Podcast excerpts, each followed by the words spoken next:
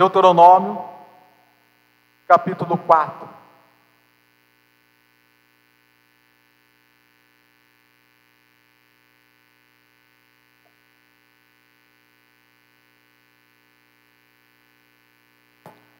Deuteronômios, capítulo 4.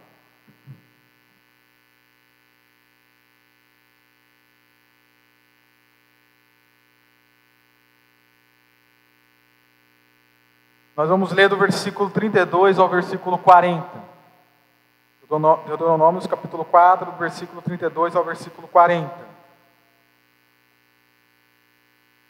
Diz assim o texto bíblico: Perguntem agora, aos tempos antigos, antes de vocês existirem, desde o dia em que Deus criou o homem sobre a terra, perguntem de um lado ao outro do céu: já aconteceu algo tão grandioso, ou já se ouviu algo parecido? Que povo ouviu a voz de Deus? E a versão grega do Antigo Testamento aqui acrescenta vivo, ou seja, que povo ouviu a voz de Deus, do Deus vivo, falando no meio do fogo, como vocês ouviram, e continua vivo? Ou que Deus decidiu tirar uma nação do meio da outra, para lhe pertencer? E a palavra pertencer aqui tem o sentido de pe pegar na mão. Né? Qual outro Deus fez assim? Pegou na mão do seu povo e segurou. Com provas, sinais, maravilhas e lutas, com mão poderosa ou de forma onipotente, com todo poder. É Deuteronômios capítulo 4, ok? Agora no versículo 34. E braço forte, e com feitos temíveis. Algumas versões aqui escrevem com espantos, outras versões escrevem com grandes terrores e grandiosos conforme tudo o que o Senhor fez por vocês no Egito, como vocês viram com os seus próprios olhos.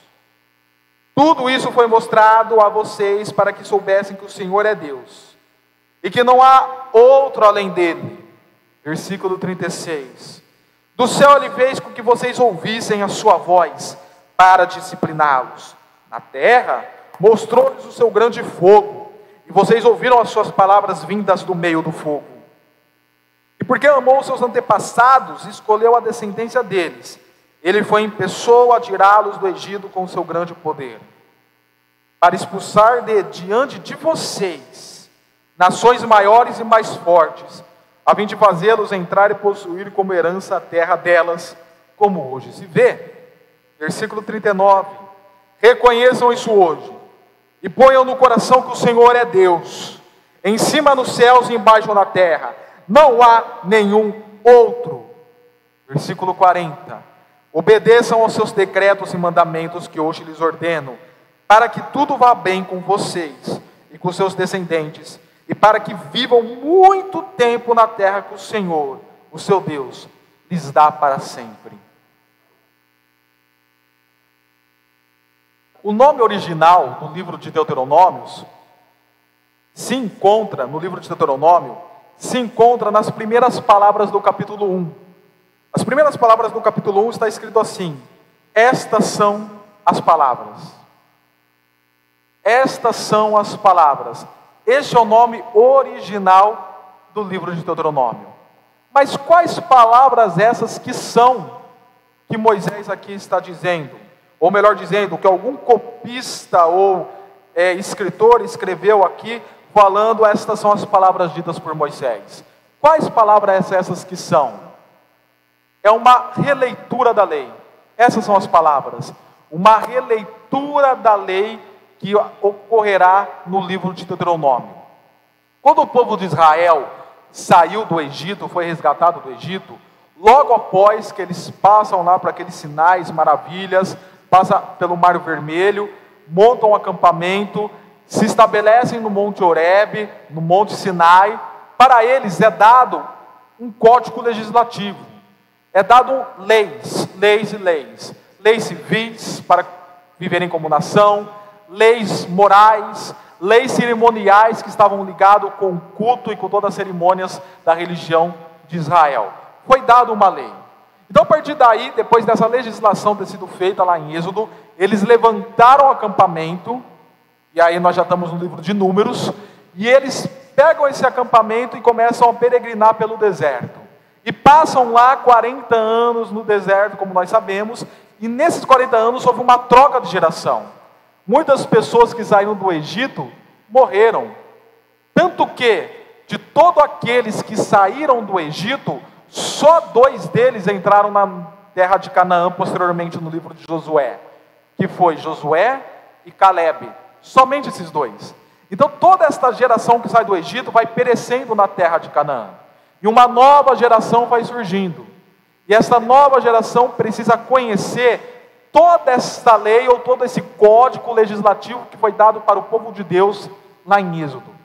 Então, um pouco antes deles entrarem em Canaã, eles descem acampamento novamente, se estabelecem, e agora vai haver uma releitura da lei para eles. E é isso que o livro de Deuteronômio se propõe a fazer: uma releitura da lei que tinha sido dada há 40 anos atrás. É por isso que a palavra Deuteronômio, no grego, tem um sentido de segunda lei. Deutero, segundo, nômio, lei, segunda lei. Não porque é uma segunda lei, mas porque é uma segunda leitura da lei dada agora para esta nova geração e para recapitular a antiga geração daqueles que ainda tinham sobrevivido. É por isso que o nome deste livro no hebraico tem o sentido de cópia ou de recapitulação. Esta é a intenção. Aí nós passamos os primeiros capítulos, capítulo 1, capítulo 2, capítulo 3, que nos mostram mais um pouquinho da história deles no deserto, da divisão da terra, para quando eles entrassem, tomassem posse da terra, qual parte ficaria com qual tribo, com qual povo e assim por diante. E aí nós entramos no capítulo 4. E o capítulo 4 é dito por muitos comentaristas que ele é o ponto alto do livro de Deuteronômio. Embora o capítulo 5 e o capítulo 6 vão dar uma ênfase grande à lei, inclusive ao decálogo, que são os dez mandamentos, embora sejam os capítulos que vão dar essa releitura da lei em si, é o capítulo 4 que é o chamado ponto alto do livro. Por quê? Por aqui, porque aqui Moisés, antes de entrar na terra prometida, ele vai fazer uma convocação para o povo, para que eles sejam obedientes à lei. A lei ela não é dada simplesmente por ser dada, ela é dada por uma finalidade, e essa finalidade é para que seja obedecida. Nada valeria haver a Constituição de 1988 do Brasil se a população brasileira não seguisse essa Constituição. A Constituição existe justamente para colocar limites, para colocar uma forma para que nós possamos viver de maneira civil. É o que aqui acontece. Moisés está chamando o povo para a responsabilidade desta lei, a fim de obedecer. É o que eu já falei outras vezes e repito. O abecedário português é A, B, C, D. E o abecedário do cristão é O, B, D, C. Nós vemos isso, por exemplo, no versículo 1, quando, do capítulo 4, quando Moisés fala: E agora, ó Israel, ouça os decretos, a palavra ouvir aqui tem o sentido de descer no coração e transmitir na prática, e as leis que lhe estou ensinando a cumprir, para que vivam e tomem posse da terra. Aí depois lá no capítulo 2 ele fala, ele fala assim: Mas obedeçam aos mandamentos do Senhor. No versículo 4, que vocês permaneçam fiéis. No versículo 6, obedecer-lhes e cumpri-los quando ouvirem os decretos. Depois, lá no versículo 10 a 14, que nós leremos em outro momento, nós vemos que a lei foi dada em Horebe para que eles obedecessem. Enfim, e aí lá no versículo 40, conforme nós já lemos, o chamado é para obediência aos seus decretos e mandamentos. Exposto esse contexto, agora nós vamos voltar para os versículos que nós lemos. Esses versículos que nós lemos, do versículo 32 ao versículo 40, eu divido-os em três partes, em três parágrafos. O primeiro parágrafo é o versículo 32 ao versículo 34. O segundo parágrafo é o versículo 35 ao versículo 38, ou ao versículo 39, depende aqui do, do intérprete bíblico. E o terceiro e último parágrafo é o versículo 40, ou o versículo 39 e o versículo 40, depende muito do intérprete bíblico. Hoje, nesta noite, nós vamos ficar somente no primeiro parágrafo. Domingo que vem, nós pregaremos o segundo parágrafo, e no terceiro domingo, nós pregaremos o terceiro parágrafo. Então, o primeiro parágrafo é o versículo 32 ao versículo 34. Então, somente esses três versículos: 32, 33, 34. E a ideia geral deles se encontra logo no primeiro versículo. Versículo 32, ele já se inicia assim: perguntem. O versículo se inicia com uma palavra de ordem: perguntem. Perguntem aos tempos antigos, perguntem de um lado para o outro do céu, se algo tão grandioso já aconteceu com qualquer outro povo, com qualquer outra nação. Perguntem, olhem para a história, desde a criação do homem, de Adão, olhem para a história, até os nossos dias, hoje, que é o dia 23 de outubro de 2022. Olhem para toda essa história e perguntem vocês mesmos: outra nação, outro povo ou outras pessoas de outras religiões já experimentaram, já experimentaram tão grandes feitos como nós, enquanto povo de Deus e redimidos em Cristo Jesus, experimentamos? Perguntem para a geografia de um lado ao outro, daqui do Brasil até o Japão, que é o outro lado do mundo. Perguntem. Perguntem se outro povo que esteja instalado lá no Japão, na China, na Rússia, nos Estados Unidos, que não pertencem ao povo de Deus, perguntem se eles já experimentaram algo tão grandioso de outro Deus, como nós vemos. Perguntem a história, perguntem a geografia. Não existe. E isso é muito importante aqui para a nação de Israel, que nós estamos em Deuteronômio, porque a nação de Israel, a redenção dela está ligada à história. A história revela a redenção do povo de Israel e também revela a nossa redenção na cruz e na ressurreição. Porque a cruz e a ressurreição ocorreu num tempo histórico. A cruz e a ressurreição não ocorreu em um universo paralelo. Ah, um universo paralelo surgiu, é Jesus foi crucificado, se abriu uma fenda assim nos céus e houve a história da crucificação, ressurreição. Não. A crucificação e a ressurreição ocorreram num tempo histórico, e tão histórico que se tornou a divisão do, da, do calendário ocidental do antes de Cristo e depois de Cristo.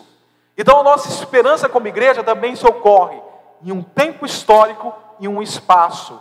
O tempo histórico, conforme eu falei, na cruz e na, e na ressurreição, lá em Jerusalém. Primeiramente, no monte Gólgota, ou das caveiras, onde houve a morte de Jesus Cristo.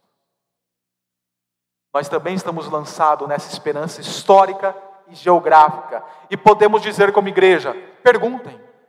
Perguntem para a história e perguntem para a geografia: qual outro povo pode dizer de um Deus que se manifestou em carne, morreu na cruz suportando uma imensa dor, um intenso sofrimento e ressuscitou ao terceiro dia, trazendo salvação e livrando de qualquer condenação, dando isso gratuitamente ao seu povo.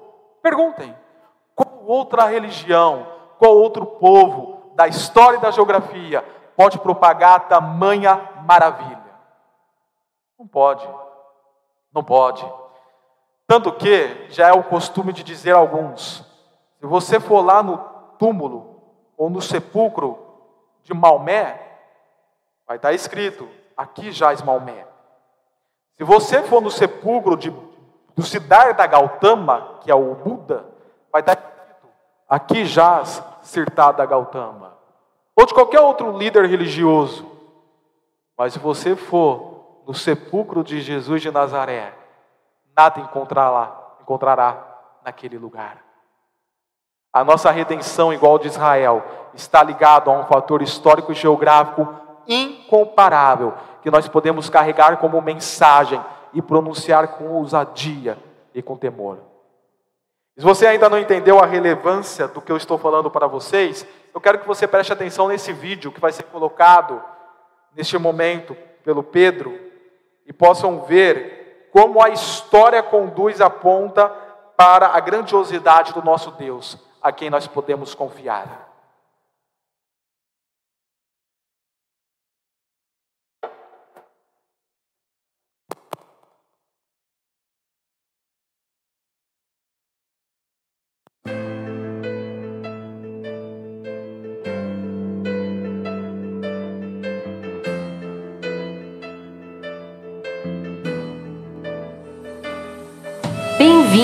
A uma grande aventura.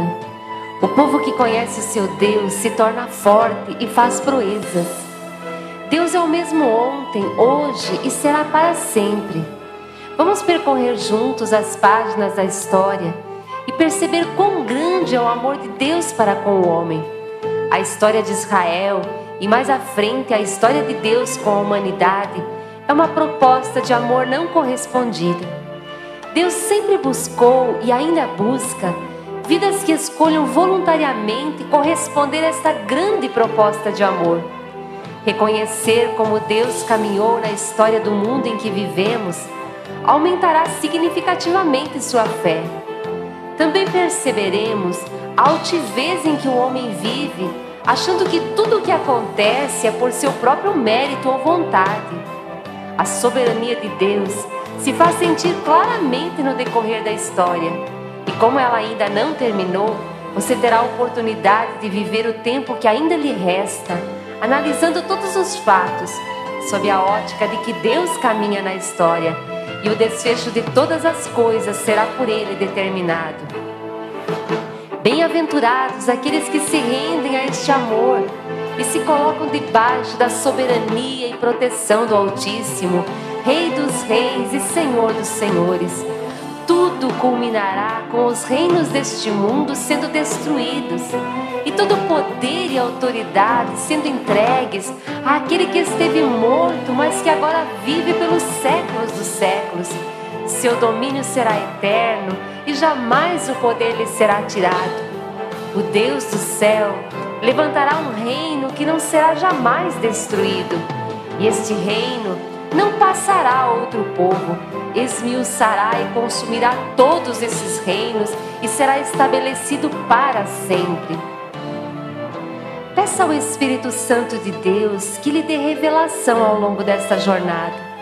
Tenha olhos espirituais e discerna os passos do nosso Deus maravilhoso que caminhou e continua a caminhar nesta história.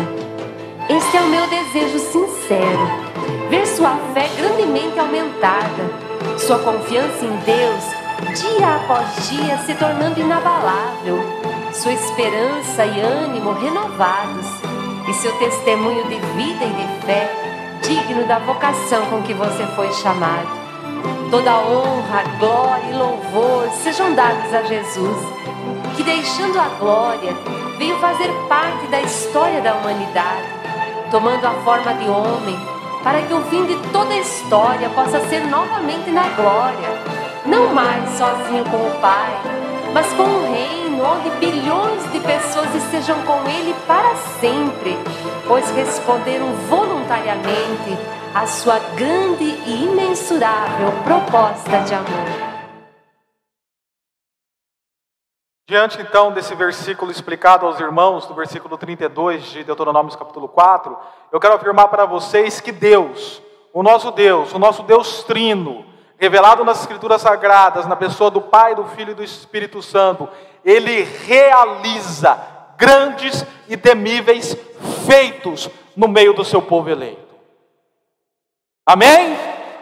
Ele realiza grandes e temíveis feitos na vida do seu povo eleito que até então, à luz desse contexto de Deuteronômio, era a nação de Israel, mas que agora, que nós temos toda a revelação bíblica entregue a nós, nós sabemos que isso se impacta e se estende à vida da igreja.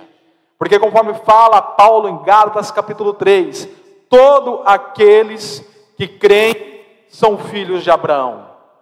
Israelita, portanto, filho de Abraão, portanto, não é só o israelita nacional, ou de origem israelita, mas aqueles que creem em Cristo Jesus se faz parte do Israel de Deus, do Israel espiritual que é a igreja e do povo de Deus. Então essas maravilhas, esses feitos, esses sinais, esses grandes horrores, conforme diz algumas versões, se estende também na vida do povo de Deus, da, da igreja de Cristo Jesus. Essa misericórdia do Senhor que nós conseguimos ver nas entrelinhas do texto bíblico se estende na vida da igreja, igreja esta a qual você e eu fazemos partes. Veja lá, por exemplo, em 1 Pedro, capítulo 2. 1 Pedro, capítulo 2. Fique com sua mão aqui em Deuteronômio 4, porque nós vamos voltar, ou coloque o marcador lá em Deuteronômio 4 para depois voltar nele. Mas vejamos 1 Pedro, capítulo 2 versículo 9 e versículo 10.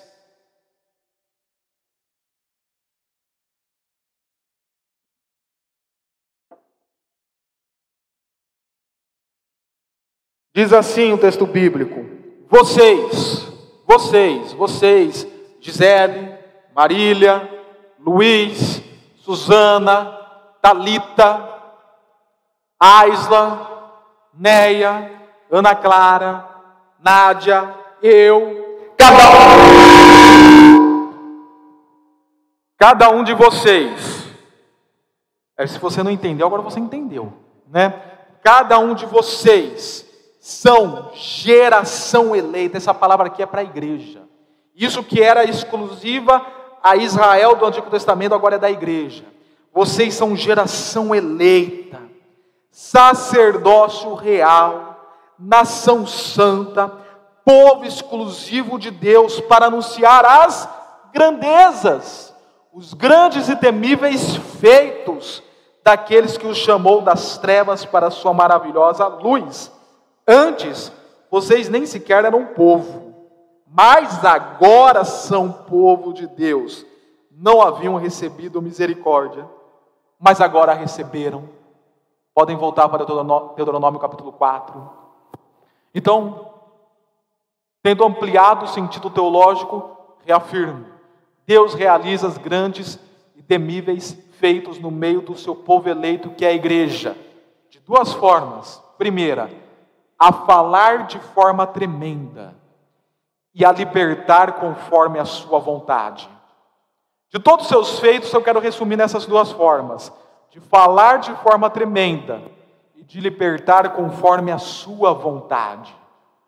Irmãos, vou pedir licença que eu vou trocar de microfone, que eu acho que o problema aqui está sendo pilha. Está ok?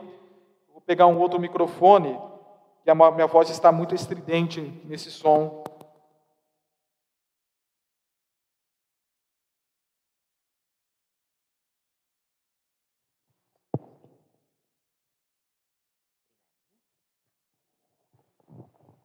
Pronto.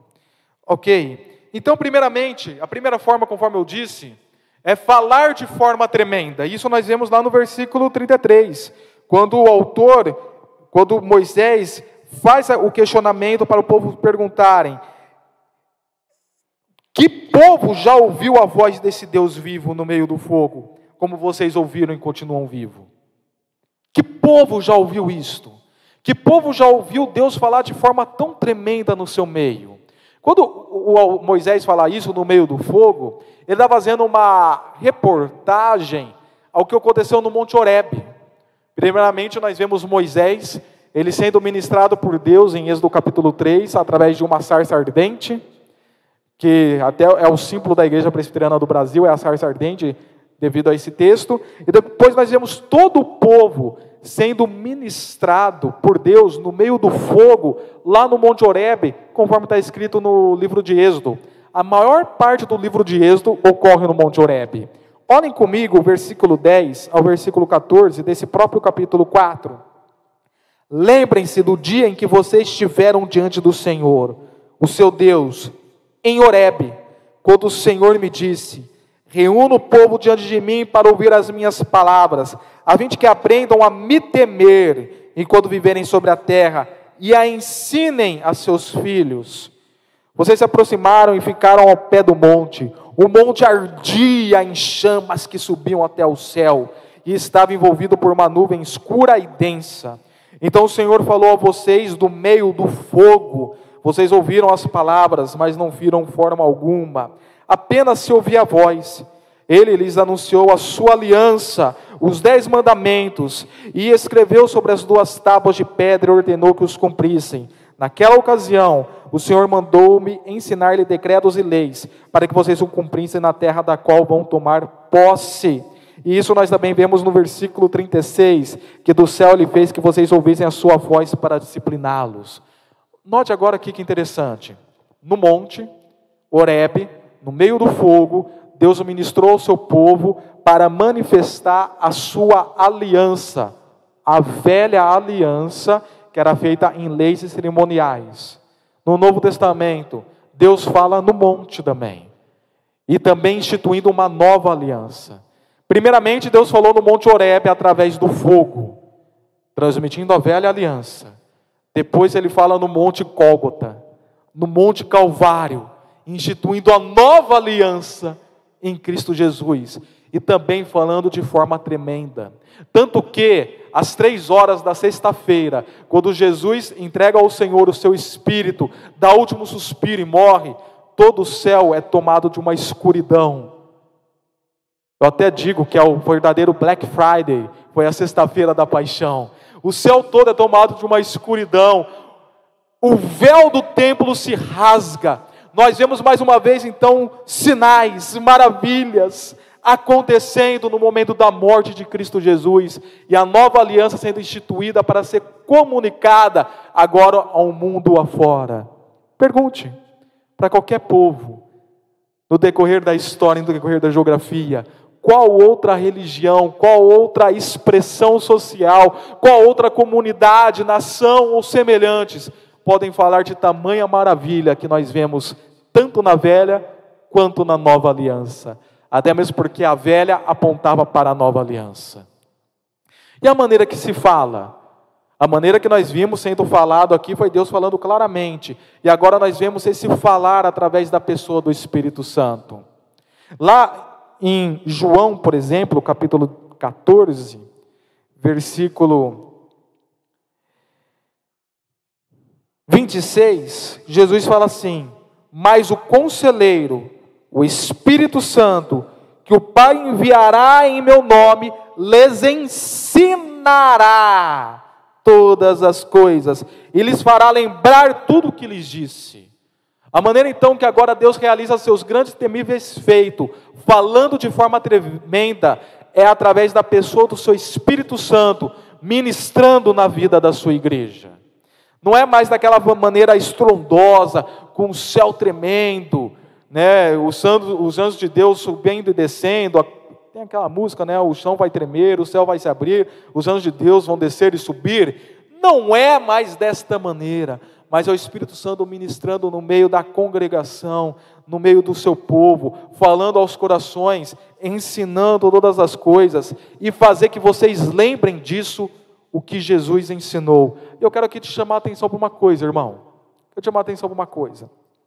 Certa vez, uma irmã da nossa igreja chegou em mim e falou: Pastor, eu fui abordada por uma pessoa no meu trabalho, e eu comecei a falar, falar, falar, e a pessoa começou a se ser impactada. Eu fui falando, falando, Pastor, eu não sei de onde saiu tanto conteúdo. Eu não sei de onde saiu aquilo tudo que eu falei. Eu não imaginava que eu conhecia aquilo que eu conhecia. Foi um domingo à noite, após o culto, lá na porta da igreja, essa pessoa compartilhou comigo. Eu falei, irmã, irmã, a irmã é frequente assídua da escola bíblica. E ela é uma frequente assídua da escola bíblica. A irmã tem, tem participado dos PGMs. A irmã vem aos cultos públicos. A promessa aqui de Jesus é que o Espírito Santo faria nós nos lembrarmos de tudo que tem sido ensinado. A irmã tem sido ensinada, a irmã tem sido ministrada, isso tem ficado guardado na sua mente, no seu coração. E no momento que Deus quiser usar isso, Ele vai trazer à tona através do seu Santo Espírito para que você ministre em vidas. Mas note bem, o Espírito Santo, ele nos fará lembrar o que nós temos sido ensinados. Não fique imaginando que vai ser revelação surreal. Ah, vou dar uma revelação especial, algo que eu nunca vi, uma nova visão de uma nova realidade. Não, não, não, não, não, não. O Espírito Santo vai usar a sua vida? Vai, mas conforme aquilo que você tem sido ministrado e ensinado. E Deus, Ele quer falar de forma tremenda através da sua vida. Deus quer falar de forma tremenda através da minha vida e através da vida da igreja.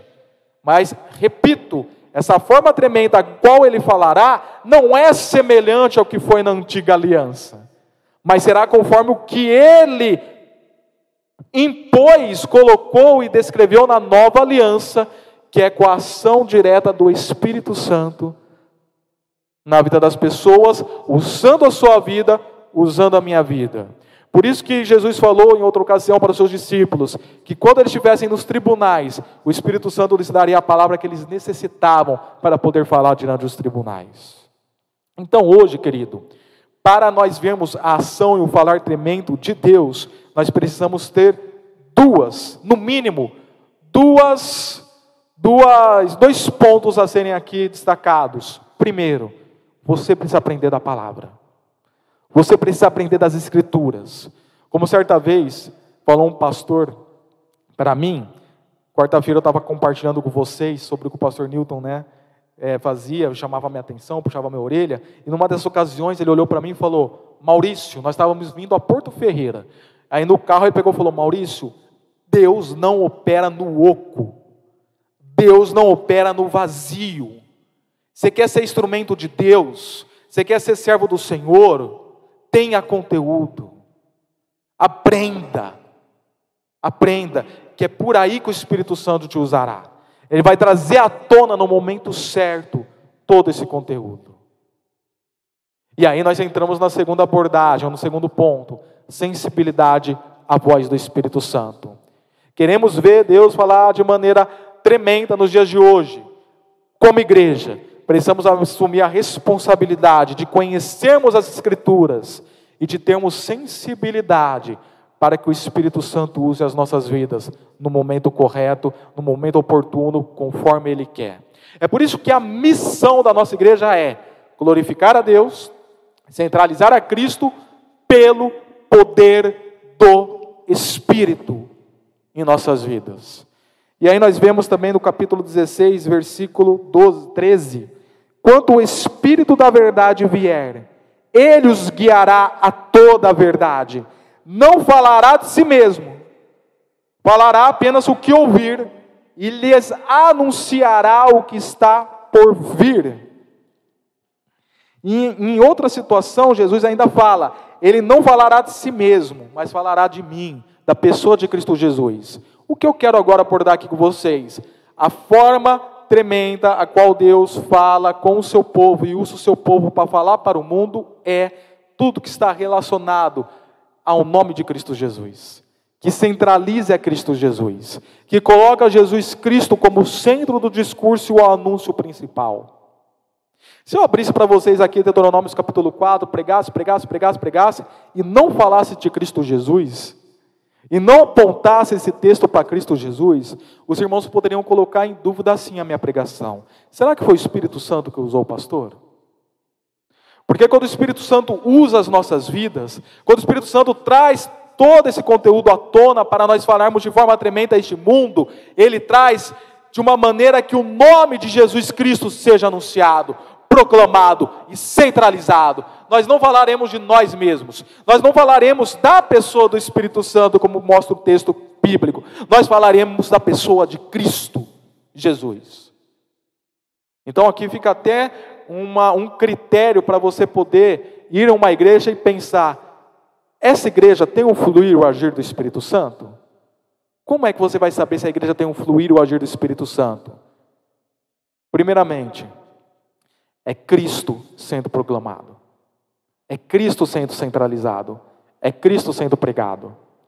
Nós temos, eu estou abordando a, a, classe de dons espirituais no domingo de manhã aqui na igreja, e os dois últimos domingos, nós falamos sobre os dons de sinais, que se refere à operação de maravilhas, curas, línguas e interpretação de línguas. São os quatro dons que fazem parte lá do grupo de dons de sinais.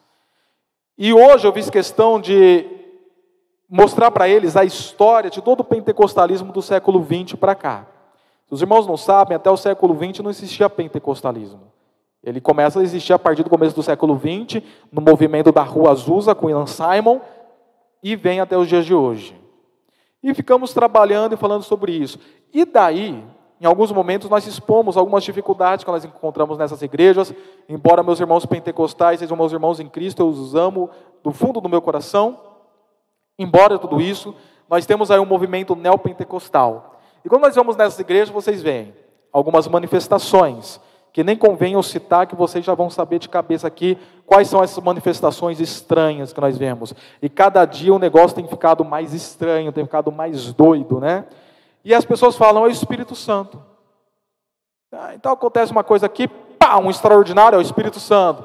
O outro extraordinário lá, pá, é o Espírito Santo. E vai, volta, vai, volta, e você vai embora da igreja, não aprendeu nada sobre Cristo, não aprendeu nada sobre a nova aliança, não teve nenhuma intimidade com Jesus, e raramente o nome de Jesus foi pronunciado, porque tem que ser, algum momento tem que ser, só faltava também nenhuma vez o nome de Jesus ser dito, né? Então, vez ou outra foi, mas sem nenhum tipo de conteúdo. Querido, não é o Espírito Santo. O Espírito Santo, quando ele opera na vida da igreja, o nome de Jesus é centralizado. E se uma igreja tem falado de forma tremenda da parte de Deus, ela tem comunicado a pessoa de Cristo Jesus e centralizado ele no culto público. É assim que nós devemos compreender, a partir da nova aliança, como é que Deus fala de forma tremenda na vida do seu povo. Então, posto isso, eu lhe digo uma coisa que foi dito várias vezes, sete vezes necessariamente, para as igrejas de Apocalipse. Vocês que têm ouvido, ouçam o que o Espírito diz à igreja. Vocês que têm ouvido, ouçam e aprendam o que o Espírito tem dito à igreja sobre a nova aliança, sobre a pessoa de Cristo Jesus, sobre o anúncio do evangelho da salvação e do reino de Deus.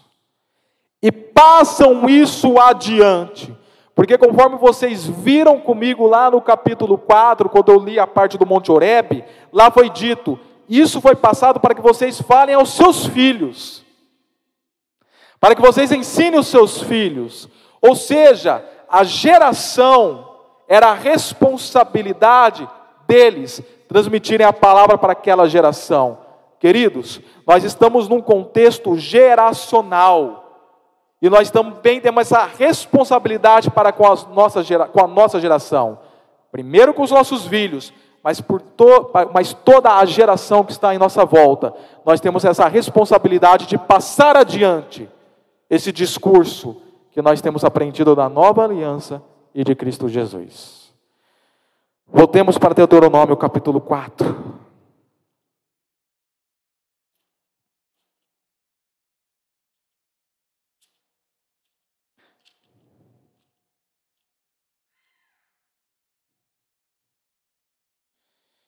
E se os irmãos, porventura, um dia verem eu pregar, e se eu não destaquei o nome de Cristo, se eu não centralizei o nome de Cristo, se a pregação não foi cristocêntrica, se os irmãos perceberem isso, pode chegar e falar: Pastor, faltou Cristo na sua pregação.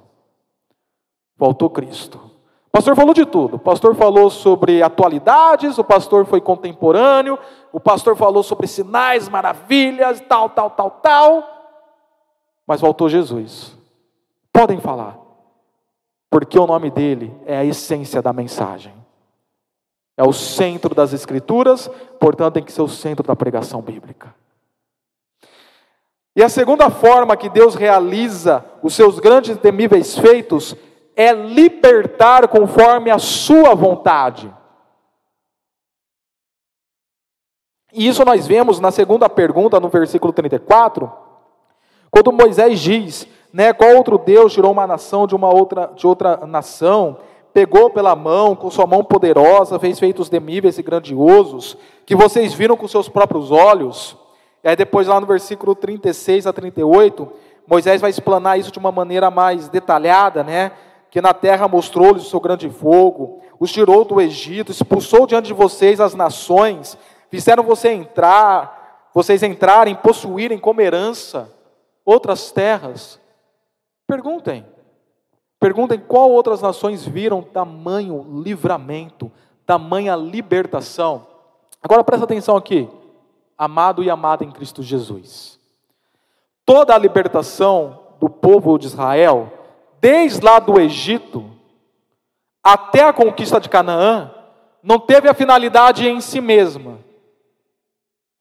Olha o versículo 3, o capítulo 3 de Êxodo.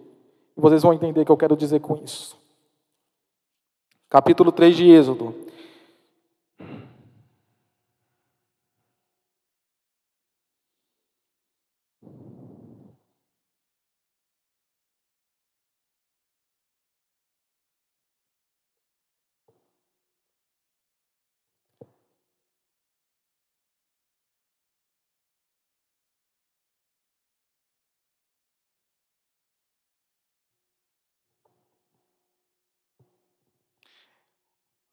Um momento que eu só vou achar aqui o versículo que eu quero.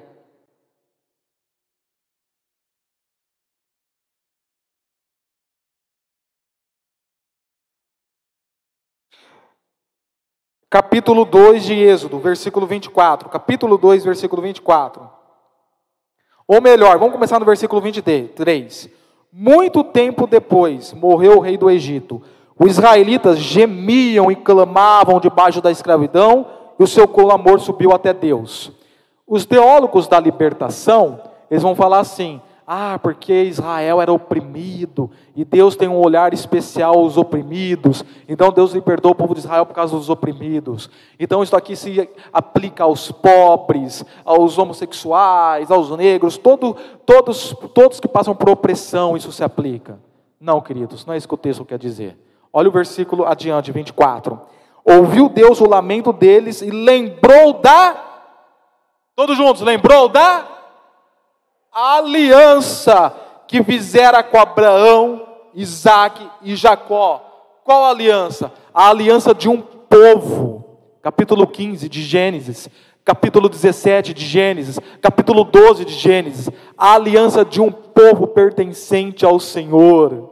Então olhou para os israelitas e viu a situação deles Deus realizou todos os sinais e maravilhas devido à aliança que ele tinha construído com Abraão. A aliança é, deveria continuar sendo construída para chegar na nova aliança em Cristo Jesus. Então a moral da libertação do Egito não é a libertação em si, mas é o cumprimento da aliança para chegar na nova aliança. Ou seja, quando nós vemos o povo sendo liberto do Egito, as dez as dez pragas acontecendo, todos os sinais, maravilhas, curas, lutas. O povo atravessando o Mar Vermelho, se, insta se instalando no deserto, vivendo os 40 anos de peregrinação, com uma coluna de fogo e uma nuvem de glória os protegendo do frio e do calor, fazendo que depois eles entrem na terra de Canaã, se instalem, vençam das nações que eram mais poderosas do que eles Seria mais ou menos assim: a Ucrânia vencer a Rússia, vencer a China, vencer os Estados Unidos. Seria mais ou menos isso. Quando tudo isso acontece, isso acontece com um propósito: para que tudo isso seja uma imagem, uma ilustração viva e um apontamento daquilo que seria conquistado na cruz, do sinal, da maravilha, do milagre que Cristo realizou na cruz, trazendo libertação para o seu povo. Em outras palavras, Israel ali perto do Egito, com todos os sinais e maravilhas, para ser uma representação da libertação de todos vocês do pecado, da condenação, através do maior milagre histórico que ocorreu lá na nova aliança, com a morte e a ressurreição de Cristo Jesus. Deus liberta conforme a vontade dEle, e a vontade dEle, a partir da nova aliança de libertação, é através da cruz de Cristo Jesus. Amém? É conforme a vontade dEle, irmão. Não é conforme a sua vontade. Não é conforme a minha vontade. A nossa vontade, por vivemos num contexto místico, o Brasil, vocês já notaram que o pentecostalismo, especialmente o neopentecostalismo no Brasil, ele tem grandes proporções maiores do que em qualquer outras nações. O Brasil é o país de maior número de neopentecostais do mundo. Do mundo. Por que isso? Porque o misticismo no Brasil é muito forte. Devido às religiões afrodescendentes, afro-brasileiras, devido à cultura e à visão de mundo dos indígenas, a, que nós chamamos de cosmovisão animista, devido a essas duas culturas, se instalou uma cultura muito mística no Brasil. Se você vê o catolicismo no Brasil, não é o mesmo catolicismo que ocorre lá na Europa. Esse catolicismo mais místico, né, com o nome de santos que tem muitas conotações e significados e sinônimos com o nome de santos das religiões afrodescendentes, por exemplo, isso não ocorre na Europa. A pagação, a, o pagamento de promessas e semelhantes não ocorre lá que nem ocorre no Brasil. O catolicismo no Brasil é mais místico, porque a cultura no Brasil é mais mística. E é por isso que nós vemos uma ênfase e um crescimento no neopentecostalismo brasileiro. Porque é muito místico, o sal grosso, a água benta, a água do monte, as sete sexta-feiras da vitória, as sete quinta-feiras da libertação, a campanha Águas que Saram. Tudo isso faz sucesso no Brasil devido à cultura mística brasileira. E quando nós falamos daí de libertação, de sinais e maravilhas da parte de Deus, nós queremos que seja conforme a nossa cultura. Nós queremos ver sinais e maravilhas, prodígios semelhantes, conforme o que nós queremos, conforme o que minha cultura ensinou e foi imposta, e não conforme a vontade de Deus. Mas Deus liberta conforme a sua vontade. E a libertação conforme a sua vontade, a partir das páginas do Novo Testamento, se ocorreu na cruz. E a libertação na vida das pessoas ocorre na cruz. Ontem, por exemplo, na hora que nós encerramos aqui a inteligência emocional, eu li um texto de Mateus 8, que naquela ocasião Jesus Cristo ele curou a sogra de Pedro de uma febre alta, daquele sintoma. E depois que assim ele fez, trouxeram outras pessoas para serem curadas, e Jesus foi curando e expulsando demônios.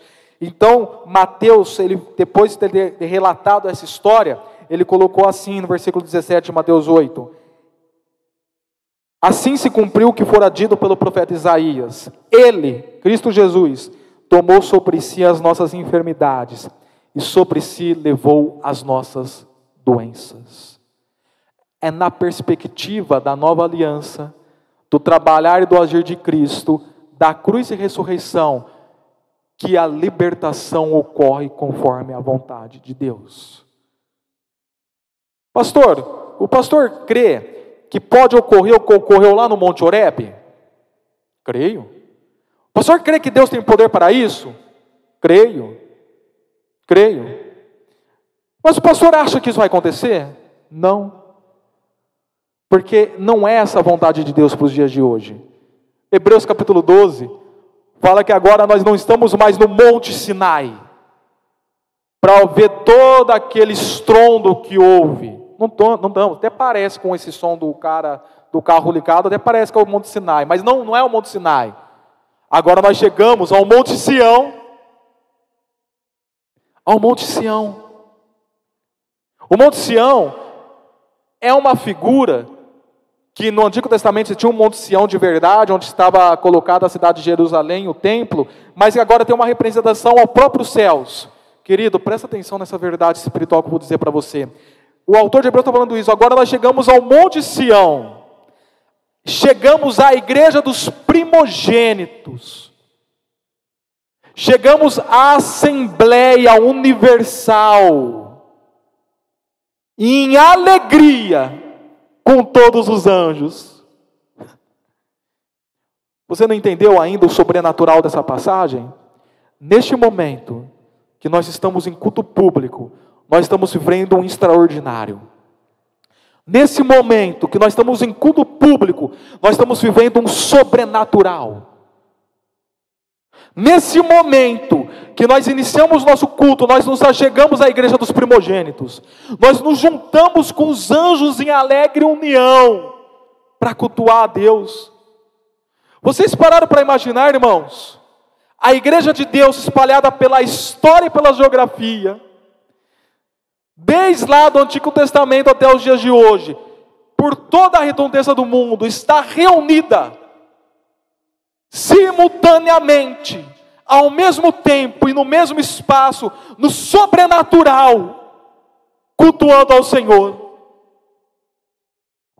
Gente, se isso não ministra no seu coração algo tremendo, não tem mais nada que vai ministrar. Esse banco pode flutuar, essa janela pode explodir, esses ventiladores pode virar um tornado, pode os anjos de Deus descer e subir, e você vê isso claramente. Nada disso vai trazer ao seu coração o temor e o tremor, se você não teve o temor e o tremor para essa verdade espiritual que eu acabei de citar de Hebreus capítulo 12. E note outra coisa: o sobrenatural de Deus ele ocorre no mesmo plano que o natural. É no mesmo plano. Muitas vezes nós temos a tendência de pensar no sobrenatural como uma, um universo paralelo. Então nós estamos vivendo esse universo, aqui existe um universo paralelo, um mundo invertido ou coisa do tipo, né, Sturgeon Things, né? Um mundo invertido e nós achamos que o sobrenatural é quando o universo invertido é, surge da terra, ou quando abre uma venda entre o universo paralelo e o nosso e algo assim acontece, a venda dos céus. Não, querido. O sobrenatural, o natural é simultâneo. Quando nós estamos lá na transfiguração de Jesus, foi num tempo real, no momento real, num lugar real, no tempo e no espaço real. Não abriu nenhuma fenda.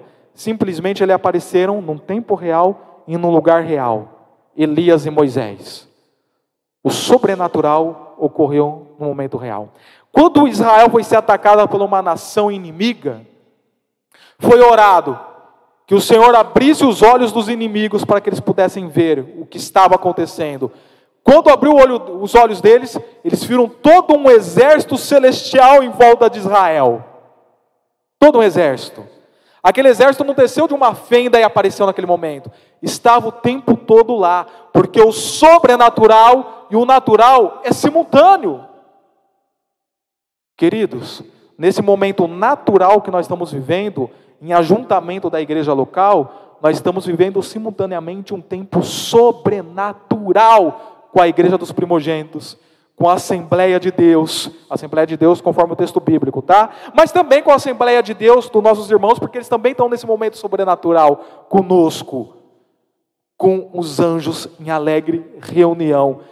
Tendo mais, Hebreus capítulo 2, Jesus Cristo conduzindo toda a igreja em adoração ao Pai. Deus fala de forma tremenda. Nós só precisamos aprimorar aquilo que nós conhecemos como verdades espirituais para podermos entender essas formas tremendas. Então, amado, quando você orar a Deus, não ora por fogo no céu. Não ore por coisas semelhantes ao Monte Oreb.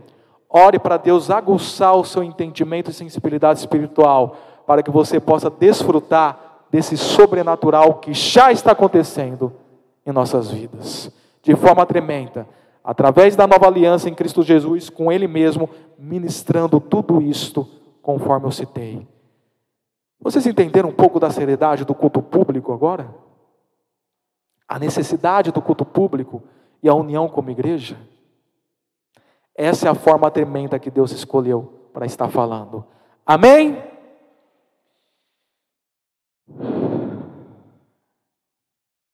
Para concluir a nossa mensagem, o louvor pode até ir se posicionando. Já deixa a sua Bíblia aberta em Salmos capítulo 78. Salmos capítulo 78.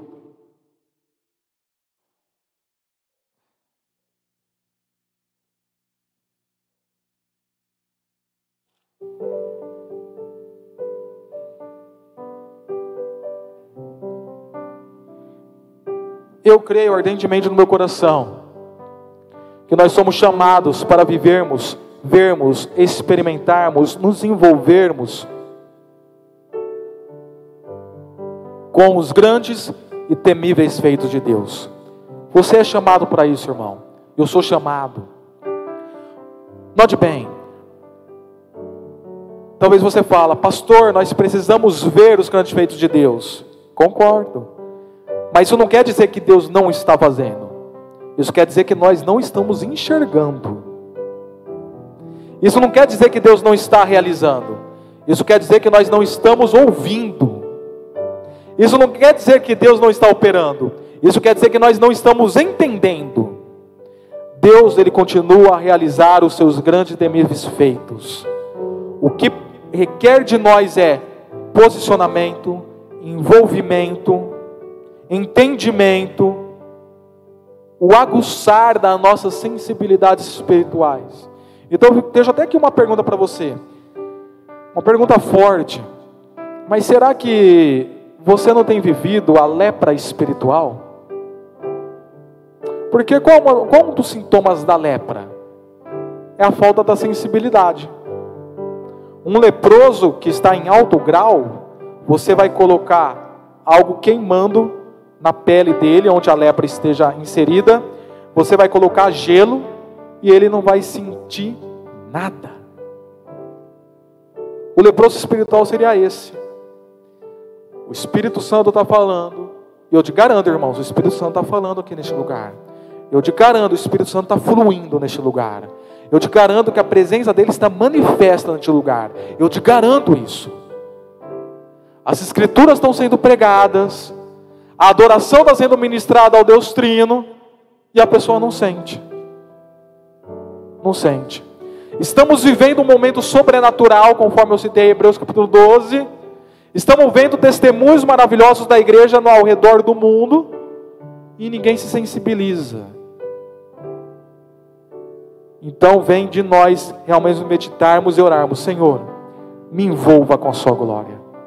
Senhor, me dê, me dê entendimento dos seus feitos. Senhor, me leva a ser participante daquilo que o Senhor tem feito na sua igreja. Certa vez eu no congresso da Vineyard, eu fui muito tocado com isto. E os irmãos podem ver que vez ou outra eu coloco isso no minuto de oração na, no grupo da igreja. Lá na Vineyard, em Bauru, eles enfatizaram muito isso, em Agudos também, e depois o J.P. Morland, que é um teólogo da Vineyard, escreveu isso em um livro. Senhor, nos ensinando a orar dessa maneira, Senhor, nos levamos a nos envolvermos e sermos participantes daquilo que o seu Espírito Santo já tem feito. Muitas vezes o Espírito Santo tem realizado aqui, feito aqui, falado da maneira aqui, e nós estamos querendo vir para cá. Aí falamos, nossa, parece que Deus não age mais, que Deus não fala mais como era. Não, Ele está agindo, Ele está ele tá falando. O problema é que você está vindo em outra direção. Então ore, Senhor, me leve a viver como igreja, como líder, como cristão, naquilo que o seu Santo Espírito já tem feito pela sua igreja local, pela sua igreja universal. Me envolva para que eu veja esses grandes e temíveis feitos e possa daí pronunciá-los e falá-los conforme o Senhor quer que seja dito, falado e praticado. Salmo 78. Vamos ler alguns versículos. Primeiramente, o versículo 11 até o versículo 16 esqueceram o que ele tinha feito, as maravilhas que eles havia mostrado. Ele fez milagres diante dos seus antepassados na terra do Egito, na região de Zoan. Dividiu o mar para que pudessem passar, fez a água erguer-se como um muro. Ele os guiou como a nuvem de dia e com a luz do fogo de noite. Vendeu as rochas no deserto e deu-lhes tanta água como aqui flui das profundezas. Da pedra veio sair regatos e fluir água como um rio versículo 41 até o versículo 54. Não se lembravam da sua mão poderosa do dia em que os redimiu do opressor, do dia em que mostrou os seus prodígios no Egito, as suas maravilhas na região de Zoan, quando transformou os rios e os riachos do egípcios em sangue. Eles não mais conseguiam beber das suas águas, e enviou enxames de moscas que os devoraram, e rãs que os devastaram quando entregou as tuas plantações às larvas, a produção da terra aos cavanhotos, e destruiu as suas vinhas com a saraiva e as suas figueiras bravas com a geada, quando entregou o gado deles ao granizo, os seus rebanhos aos raios, quando os atingiu com a sua ira ardente, com furor, indignação e hostilidade, com muitos anjos destruidores, abriu caminho para a sua ira, não os poupou da morte, mas os entregou à peste, matou todos os primogênitos do Egito, as premissas do vigor varonil das tendas de Cã, mas tirou o seu povo como ovelhas e o conduziu como a um rebanho pelo deserto. Ele os guiou em segurança e não tiveram medo, e os seus inimigos afundaram-se no mar. Assim os trouxe à fronteira da sua terra santa, aos montes que a sua mão direita conquistou. Expulsou nações que lá estavam, distribuiu-lhes as terras por herança, e deu suas tendas às tribos de Israel para que nelas habitassem. Tem mais, versículo 23 ao versículo 29. Ele deu ordem às nuvens e abriu as portas dos céus, fez chover maná para que o povo comesse, deu-lhe pão dos céus, os homens comeram o pão dos anjos, enviou-lhes comida à vontade, enviou dos céus o vento oriental, e pelo seu poder fez avançar o vento sul, fez chover carne sobre eles como pó, bandos de aves como a areia da praia, levou-as a cair dentro do acampamento ao redor das suas tendas, comeram à vontade, e assim lhe satisfez o desejo deles. Queridos, vocês viram quantas maravilhas? E o povo ainda escarneceu. O povo ainda não entendeu e não viu. É isso que eu estou falando para vocês. Deus faz suas maravilhas nos dias de hoje também, de uma outra perspectiva, mas faz que não sejamos igual ao povo de Israel, mas que compreendamos, sigamos e proclamemos, conforme diz o versículo 4, versículo 7. Não esconderemos dos nossos filhos, contaremos à próxima geração os louváveis feitos do Senhor, o seu poder e as maravilhas que fez. Então eles porão a confiança em Deus, não esquecerão os seus feitos e obedecerão aos seus mandamentos. Que esta seja agora a nossa responsabilidade. Anunciemos as maravilhas de Deus, os seus feitos que ocorreram lá na cruz do Calvário, na ressurreição, na nova aliança, na história da igreja, passemos isso adiante e anunciemos os feitos do nosso Deus através da pessoa de Cristo Jesus e a glória de Deus na face de Cristo, em nome de Jesus. Amém?